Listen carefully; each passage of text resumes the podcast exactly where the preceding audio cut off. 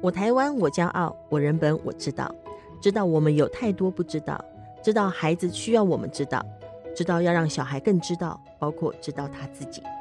欢迎收听《我人本我知道》。各位听众，大家好，欢迎收听我人本我知道人本教育杂技 Podcast，我是人本教育基金会的执行长乔兰。呃，在从三月开始呢，在我人本我知道人本教育杂技当中展开一个新的企划哈，这个企划名称大家感受一下，叫做正常不正常谁说了算。啊，就是在我们社会当中，或在生活当中，或在社会新闻当中，我们其实也会常常看到一些呃，可能跟一般社会常规啦不太符合，或者是跟一般我们的行为方式不太类似、不太一样的人哈。那也往往在各个刑事案件当中也有类似这样的讨论哈，就是说呃，比如说呃，嘉义的那个火车上头的那个刺杀案，然后当当那个律师提出来说这个呃嫌犯他本身呢是有视觉失调，啊，就开始很多人说啊，难道我用视觉失调就可以避掉很多事吗？那我们又如何看待视觉失调与与犯罪呢？哈，等等，嗯，有很多很多题目，有大的有小的，还包含我们身边的，说班上有个孩子，他可能就是过动儿。好，或是亚斯伯格的小孩，那就会有人觉得说，哎，就因为他是过动儿，我们就必须给他特殊的对待吗？还是就是因为他是过动儿，我们应该有一个相当的安排，让他可以进入一般的环境当中？甚至过动儿跟亚斯伯格的小孩也有他需要被理解、被看待的部分，哈。那所以呢，我们就呃希望希望可以尝试做这个事情，哈，就是说我们来开这一系列的 podcast，同时会将节目内容也呃制作成我们杂技当中的专栏文章，哈，然后呢跟大家一起来对话。讨论就是正常不正常，谁说了算哈？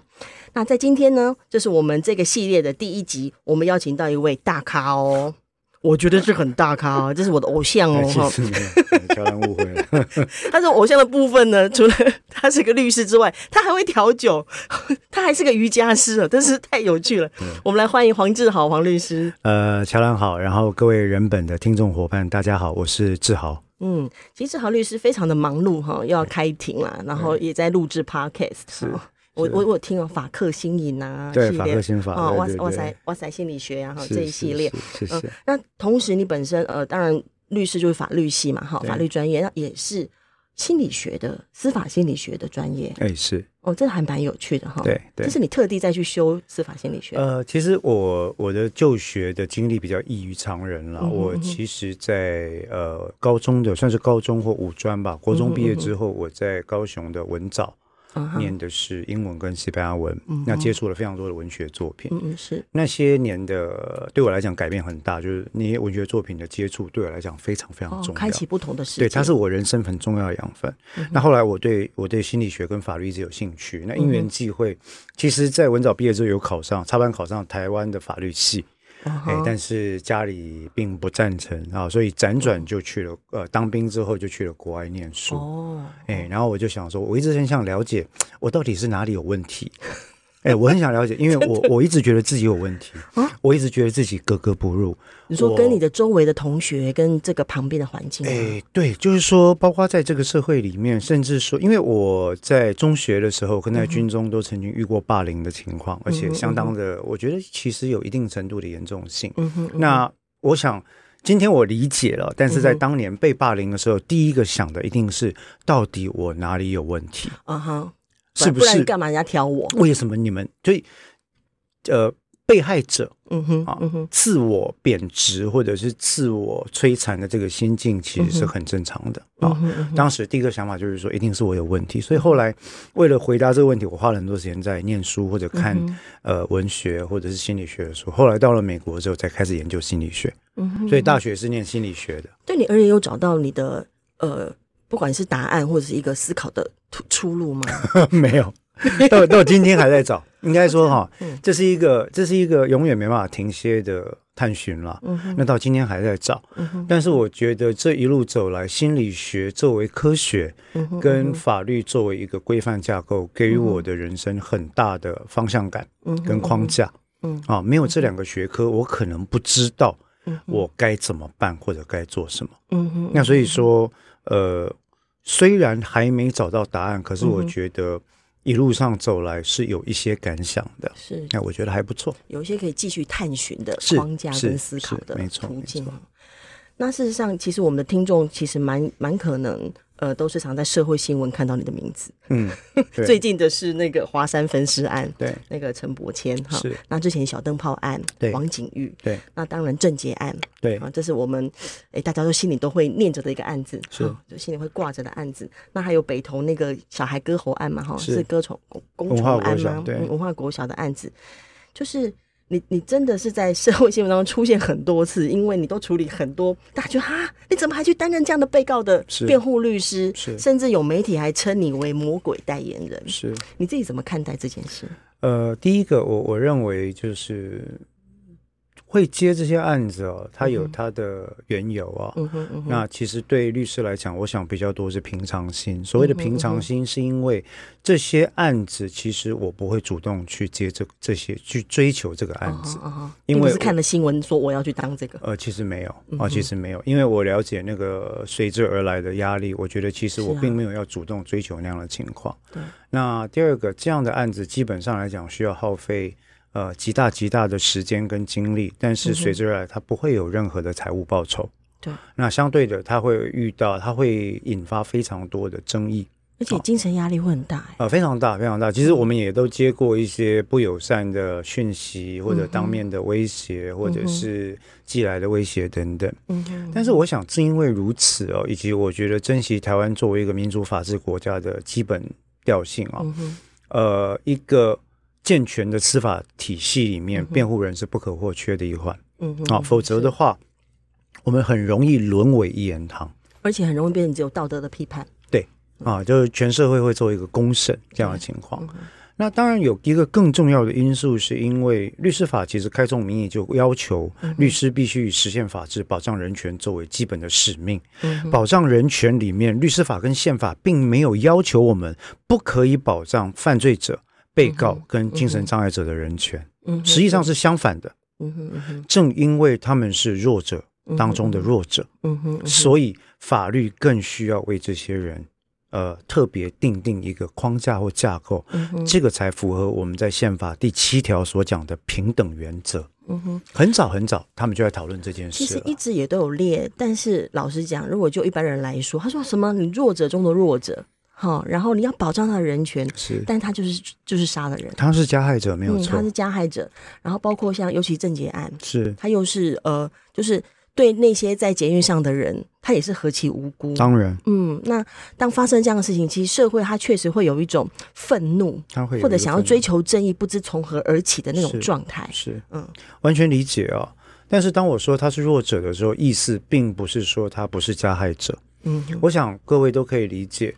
呃，其实加害者的本身啊，他会做出加害的行为，有他的脉络存在。是，那探讨这个脉络这件事情，虽然违背了大多数人一般的素朴的感情，嗯哼，或者是素朴的正义感，我想这在台湾非常，应该说在亚洲，这是一个非常常见的概念啊。但实际上来讲，法律恐怕没有办法轻易的忽视这个事情。为什么？因为法律必须展望明天。嗯哼嗯哼，必须展望我们人本所展望的下一代，嗯、那个未来。我如何预防出现下一位政界？是我如何避免出现下一个龚崇安或者王景玉？嗯，而不是此刻的对。有没有人可以去接住他们？嗯、我们必须在每一个案例里面理解脉络，才有可能去想办法做点什么。嗯、这个是刑法的基本精神。嗯哼，好。那所以在这种情况底下，呃。称一个加害人在某个社会经济地位的脉络上是弱者这件事情，其实是没有冲突的。实际上，我要跟乔兰讲一件事啊，绝大多数我经手这一类没有报酬的重大刑事案件，里面大概会被判处重刑的，都是弱者中的弱者。你所谓的弱者中的弱者，就是他同时有社经地位的问题，精神障碍，精神障碍，然后没有支持网。然后，呃，甚至就是说，他完全孤立无援的处境。嗯哼。那这个意思并不是在正当化犯罪行为，是犯了罪，在社会里就必须要付出相对应的代价。我想这个是所有人都可以理解的。但是问题是说，呃，我们法律也有规定，当你在研究、在探讨一个人犯罪的行为的时候，背后也必须要去看一看这个人，嗯哼嗯哼，做这个行为的人，嗯哼嗯哼，他为什么这样做？对，对，这个时候是我们法律明白写的。所以他当他是有他的精神障碍状况，而他长期没有办法得到这部分的协助跟资源，嗯哼，当他的家庭也因为贫穷，更不可能也去 support 他精神状况的事情。那当他做出某些行为的时候，并不是他个人的一个决定或意志的问题而已了，是是由整体社会环境所施加给他的处境。其实我会讲的比较呃中立一点的看法，是我认为。个人的意志，当然某部分在最后的决策上占了一定程度的重要性。嗯、但是有些时候呢，我们在这个社会里面，其实，在当今的社会，我认为已经不存在百分之一百的个人意志跟个人自由了。嗯，所以在个人责任跟社会责任之间，需要达到怎么样一个平衡的态势来探讨责任，我认为是需要考虑的。因为当我们在法庭上做这些辩论的时候，其实乔兰，你看到媒体啊，很常会出现一个论调，就是说，最后明明就是他决定犯罪的，为什么什么事都要推给社会跟国家？对对。但是我想讲一件事情，就是说，社会跟国家作为一个人民把他的意志跟资源交给他的一个集合体，嗯哼，他确实是特别有这个我们说一个使命啊，去防范社会不断的往下滑。会去防范社会变成一个弱肉强食的社会，达尔文主义式的社会，也就是狼性社会。狼性社会讲究的是我们用实力决胜负，弱肉强食，对不对？强者恒强。但是正常的民主国家不会走这样的路。是。对，所以在这个情况底下，我觉得比较重要的观点是说，我们怎么一个社会的强弱，端视于我们怎么对待其中最弱的那一环。嗯什么叫最弱的那一环呢？通常就是三种人。嗯哼，患有疾病的，嗯，家境贫穷的，嗯哼，涉入犯罪的，嗯哼，这三种人，好，那这三种人更会有一个脉络是早年，除非我们不去看他的脉络，一看了之后会发现，这些人如果不是有这些特征，要不然就是他曾经在其他的犯罪里面作为被害者，嗯哼，OK，所以。弱弱相残是当代，我认为是这个现代社会最容易出现，但是被人家忽略的一件事情。但但是如果人们提郑捷案，嗯，因为其实当时大家会觉得郑捷的家庭也算是中产阶级家庭，嗯，然后呃，他一路也是在教育体制，至少也是看似表面上顺利的，是一路升学。是，那你会怎么看待这个事情？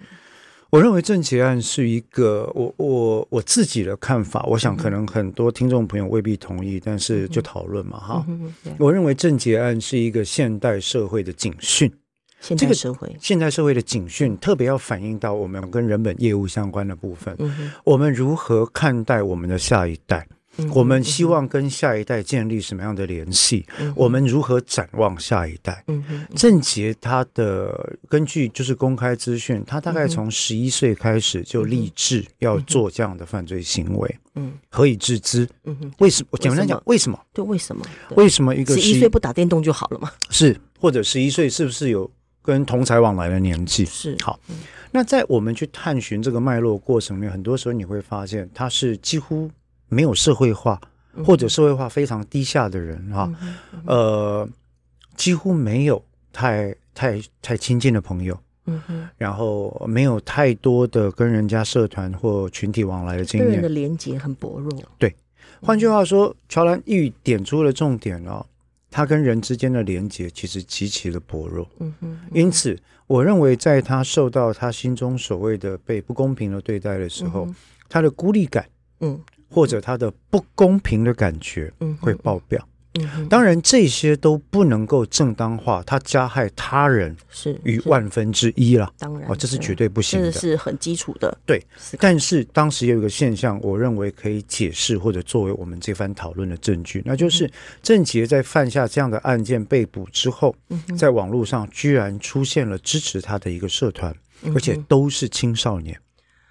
就是他们感觉上，我可以理解他为什么这样做。Exactly，这个疏离感是这件事情。我们讲到疏离感，在台湾人很多人，台湾很多人会对会噗嗤一笑啊、嗯、啊，因为我们台湾，我认为是一个后解严时代的社会啊。嗯嗯，事实上，我认为也是后殖民时代，也是后殖民时代的社会。嗯、但是我们其实从来没有真正在思想上被解严过。对，所以大部分我们的思考方式就会如下：乡民们。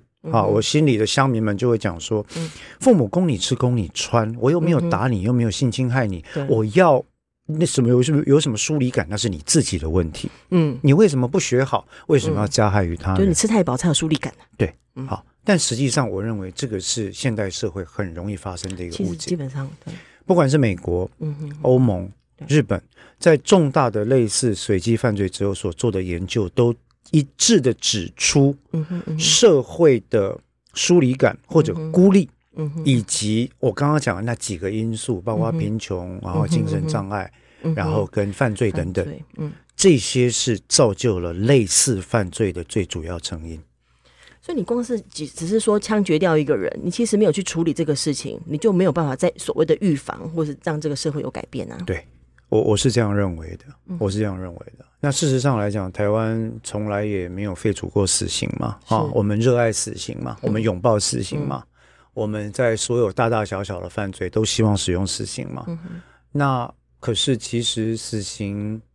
嗯，我不想讲死刑不能解决问题这种话，嗯嗯、但死刑能够帮助我们了解什么这件事情，也是我一直在反省跟思考的。这也是我在思考死刑的一个非常重要的，对我而言蛮重要的意义，就是说死刑能够解决什么？有什么事实上是它不能解决而重要而关键的？对，我我我我说一些，其实事实上在郑捷案发生的时候，当我看到在荧幕上郑捷的出现，他的眼神，其实我心里是非常非常的难受，因为他眼神的空洞。那种无神的空洞，其实一直在我的脑海中出现。是，然后以及他的他的父母的反应模式，是，就是说，当他父母说不去少关不去关护所看他，不去监狱看他，当他父母说请社会就是这是这是有错的，就请社会要处理或要解决，我其实心里面会非常的，对我而言，一方面我自己本身职业病啊，我职业病重啊，就是我对于父母关系等等，我一定有我的呃，我我。人本主义的想法嘛，哈，那以及我，我对于一个儿童的成长过程当中，他与他最亲近的父母，他所需要依赖的父母的连结度，嗯、其实我会非常的，呃，对这个会特别的在意。是，其实我对于呃一个社会走到说有人有人会觉得他他的父母大义灭亲而觉得合理，嗯，这件事情对我来讲是一个也是另外一个警讯，是因为我认为大义灭亲不完全合理。对，我对于。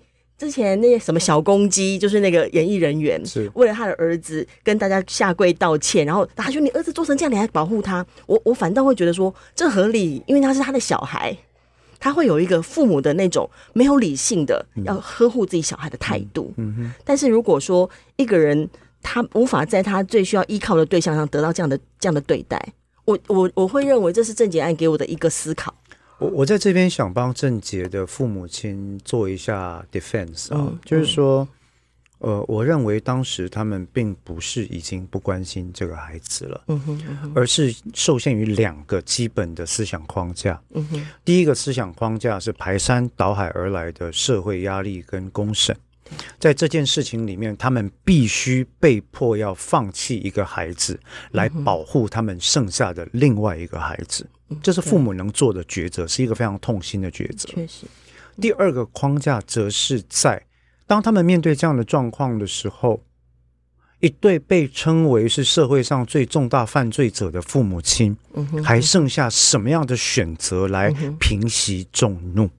这件事情，那对他们来讲，我想在表面上，他们能讲的，除了。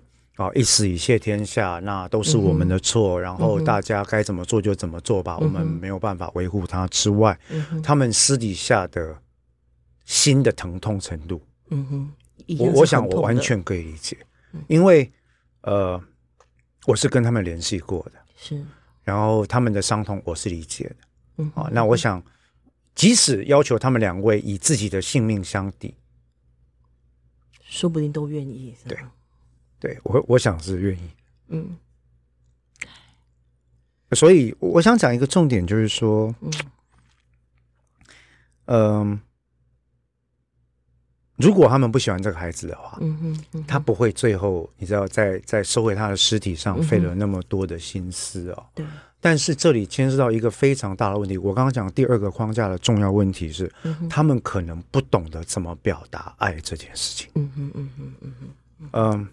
呃一个孩子从十一岁开始，嗯，当他认为他受到冤屈，嗯、想要用暴力的方式去报复同学或老师的时候，嗯哼，如果父母亲在意的是成绩、外观、整洁跟日常生活的饮食，which 我们台湾社会的百分之九十以上的父母只在意这些事情的话，九十五以上。以上哈 啊，巧兰加码对，那孩子的内心是孤寂的。对，这个意思并不是去怪罪父母，是而是我们的父母不知道如何去爱。他的孩子，以及在刚刚志豪之前所提到那个社会达尔文的思维之下，其实我们有非常多教育制度的设计是在加强这件事。是我们是在我们是在服务社会达尔文主义，我们要他弱肉强食，对，我们要小孩在班上竞争，我们歌颂强者，对，然后然后一个孩子被刷下来之后呢，大家不是对他有所理解跟疼惜，你只要考试稍微不够好，你就开始被判判到另外一边去，是，然后有些孩子就学会放弃自己，是，嗯，那有些孩子他。他过了一段时间之后，他回回过头来报复报复社会。我一直觉得很多很多呃所谓犯罪者会对这个社会施以暴力的人，他某种程度上他在某些制度当中他被摆到一边去了，被放掉了。他在。阶级里头被放到一个比较下的阶阶级，我们会因为成绩而把小孩分阶级的。很多时候，尤其在少年犯罪里面或者转早期的刑事犯罪事件的时候，嗯嗯、这些犯罪的呼声一开始并不是自我肯定的来源，一开始是你们看看我，嗯、你们看看我好不好的、嗯、的讲法，他需要关注。是，那到后来他发现了这个。犯罪行为所带来的关注会带来其他的附加效果，嗯、于是他认为他认同了这件事情可以建立自己的价值，可以再重复。对，我借由伤害别人、霸凌别人、抢夺别人、性侵别人，可以建立我对自己的权利认同关系，而且会有控制感。对。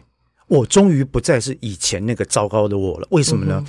轮到我践踏别人了。嗯、我是有价值的。嗯、至于别人怎么样呢？那不是我的事，嗯、因为我 suffer 过，他在 suffer，我也是觉得是应该的。嗯、霸凌的锁链不就这样开始的吗？对对。嗯、那所以我们讲这些的意思，我我还是想讲，因为我只要我讲话，我觉得其实很多人听一听会歪楼啊。我们我们并不是在正当化。加害者的行为，法律其实从来几乎没有原谅过加害者。是，但是我一直在意的事情是，我们可能必须要去研究出一个加害者是怎么养成的脉络，我们才有可能去拆解这个脉络，去逆向工程这个脉络，然后去回溯它的源头，去了解到底爸爸妈妈身为亲职，你该做些什么？嗯哼，嗯哼，嗯哼。你该用什么样的态度去沟通、去面对、去陪伴，嗯，这个未成年人。到目前为止，因为其实你也接触这么多被那个加害者，然后也有一些一定有一些思考跟谈话。那对于呃所谓的这个社会还可以怎么样？我们可以所预防，因为你最早就先谈到，你觉得接触这些案子，然后包括对对这些案子的理解，嗯。重重点在于让我们的下一代不需要一直面对这个情境嘛。是。那在这个呃呃预防的这个面向上，你目前有什么样的心得吗？我我其实怎么讲哦，乔兰怎么问，嗯、其实大家问我都是一样。我认为教育是最重要的，嗯，亲职教育对亲职人员的教育。把以及亲职人员本于教育做的对下一代的教育，嗯、然后我们的老师这些教育是很重要的。那在重点上，我认为有三个面向。第一个，让青少年或者孩子们可以理解自我跟社群的权利关系。嗯哼嗯，自我的社群，嗯，自我跟社群权利关系，权利关系啊，dynamics 这个所谓的 power，嗯，这第一个。第二个，他们。必须要能理解疾病的意义跟社会经济地位所能带来的影响是什么？嗯哼，嗯哼。第三个，他们要建立对于正确的性性别的观感，嗯，能够建立一个完整的概念。嗯，我认为在这三者上面，如果我们有办法从，其实我我认为从小学四年级开始，对，就必须要。大量的去讨论这些事情。其实娃娃从一进幼稚园都要面临一些事啊。对啊，对，他还包括他作为一个弱者，他跟一个一定的强者，就大人之间的权力关系。对，这是为什么我在做很多的亲子教育的时候，嗯、我会强调从发展心理学角度来看，我们跟孩子沟通的方式，嗯、你是否把他当成一个独立的成年人？嗯、你是否有意识到先天上，即使你看起来觉得自己很友善、很亲切，但你们已经蕴含了相当巨大的权力差异、嗯、哼。社经地位的差异，呃，物理上身体的优势的差异，以及在。知识上不对等的差异，对，对，那所以说去建立他们的安全感跟米平米平这个差异是很重要的。嗯哼，对。